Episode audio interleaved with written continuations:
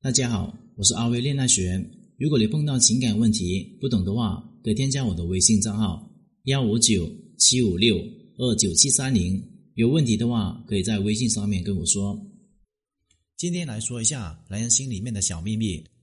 只要是懂他们的话，就能够从男人行为的背后读懂他们真实的意图，让恋爱少走许多弯路。只要懂他们，你就能够在恋爱中占据主导的地位。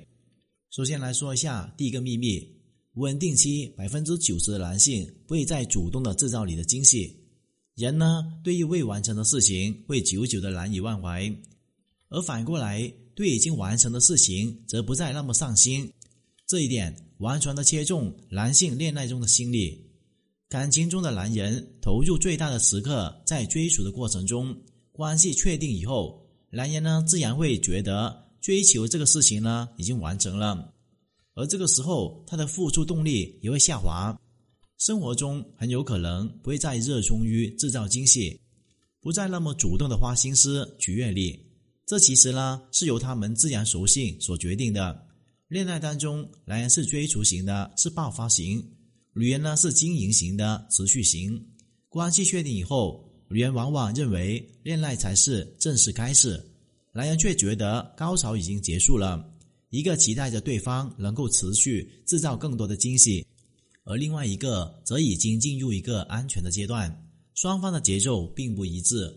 这个时候最容易爆发出的就是矛盾。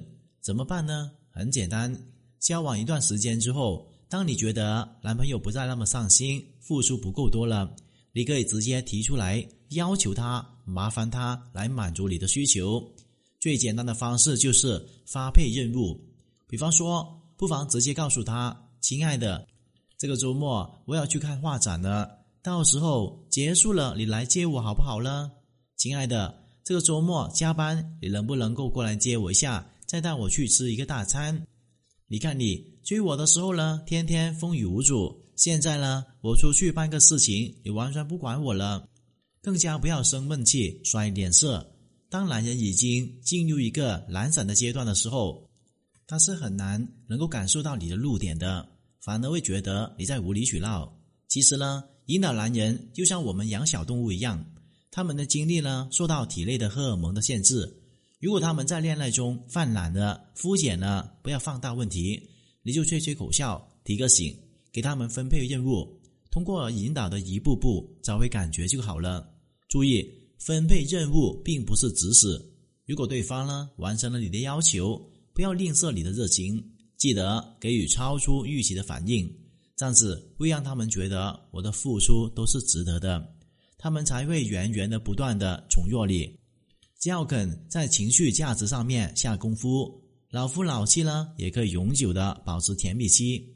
秘密二是不可得性。追求其的男人会把一个鸡蛋放在一个篮子里面。当男生呢对你展开猛烈追求的时候，千万不要以为他们非你不可。男人呢是百分之一百的理性生物，他们看待感情类似于投资，投资呢就意味着不可能把所有的鸡蛋放在同一个篮子里面。他们很有可能同时向好几个女生示好，就看看哪个投资的回报高，有可能呢就锁定那个女生。不管是多么浪漫的男人，脑子里面都有这样的考量。和男人相反呢，女性习惯从感性出发，一遇到心动的男人呢，就不由自主的投身进去，很容易造成被动，甚至受伤害。比方说，我有个学员叫小雅，小雅是个老师，气质呢非常好。通过朋友介绍呢，认识一位男性，对方风度翩翩，是做一个出口贸易的商人，经济实力雄厚。一开始呢，就对小雅展开猛烈的追求，小雅呢很快就动心了，一时冲动和对方发生了关系，后来还经常结伴出国去旅行。男人遇到小雅已经得手了，便满足于一直保持约会的关系，并没有提起女朋友三个字，更加不会带她去出席公开场合，又或是见亲朋好友了。后来，小雅意识到。自己成为对方的床伴之后，更糟糕的是，很快小雅发现对方同时还在示好好几位女性。可这个时候，他已经深深的陷入这段感情中，无法自拔了。但是他后来通过努力转正了，那么他是怎么做到的呢？很简单，处于追求期的男生，其实呢他在筛选你。既然他在筛选你，你也需要去筛选他。当两个人呢在一起的时候，小雅需要想尽办法制造出一种他也在挑选对方的一个印象，千万不要自我代入，把自己呢当成对方的女友，什么都向对方无条件的坦开，这样子只会更加掉价而已。反过来。制造神秘感，展示出你的不可得性。比方说，不要让对方随意看你的手机，有的时候可以拿出手机，做出正在和别人聊天的样子，对着屏幕微笑。当对方忍不住好奇凑过来的时候，你就把手机隐藏起来。干嘛呢？不要偷看人家的聊天。当对方问和谁聊天啊，你只需要简单的回答“朋友啊”就可以了，在细节上面下功夫。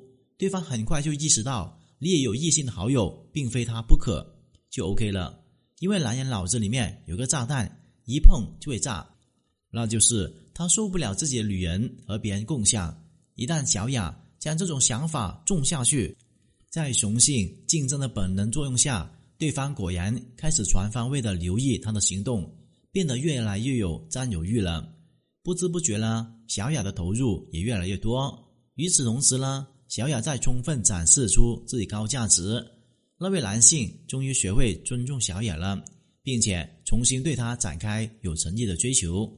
总的来说，女生呢一定要好好保护自己，不管对方攻势多么猛烈，不要太快的陷进去，拉长观察的时间，理性的判断对方对你付出了多少。今天的课程就聊到这里。如果你遇到情感问题解决不了的话，可添加我的微信账号咨询任何的问题。感谢大家收听。